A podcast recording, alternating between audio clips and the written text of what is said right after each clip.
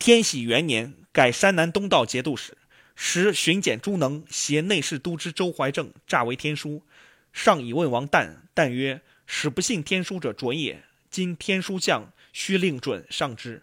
准从上其书，中外皆以为非。遂拜中书侍郎兼吏部尚书，同平章事、景陵公使。三年，四南郊，进尚书右仆射、积贤殿大学士。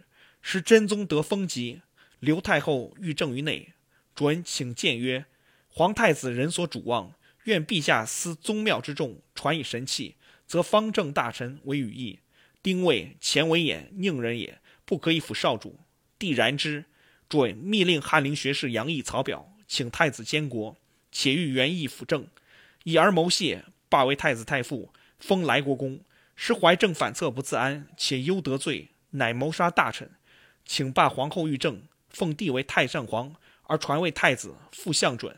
客省使杨崇勋等以告丁谓，为微服邺城独车一曹利用计事，明日以闻，乃诛怀正，降准为太常卿。知相州、喜安州，便道州司马。帝初不知也。他日问左右曰：“吾目中久不见寇准，何也？”左右莫敢对。帝崩时，亦信为准与李迪可托，其见重如此。